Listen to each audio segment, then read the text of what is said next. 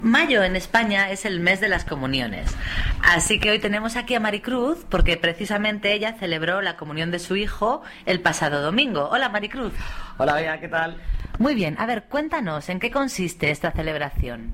Pues nada, en principio tuvimos una celebración en la iglesia, una misa, que la verdad fue bastante larga, pero los niños disfrutaron mucho y bueno, comulgaron por primera vez, todos participaron, eh, hicieron algo, leer peticiones o presentar ofrendas.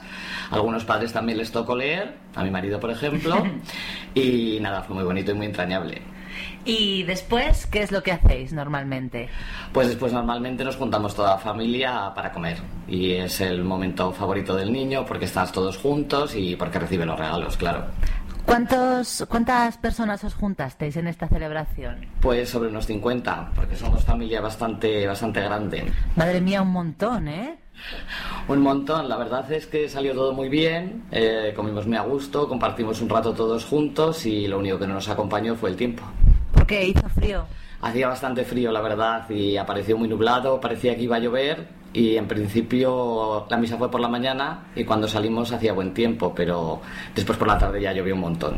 Bueno, y lo de los regalos que me comentabas de los niños, eh, a ver, a tu hijo, a Rubén, se llama, ¿verdad? ¿Qué le han regalado?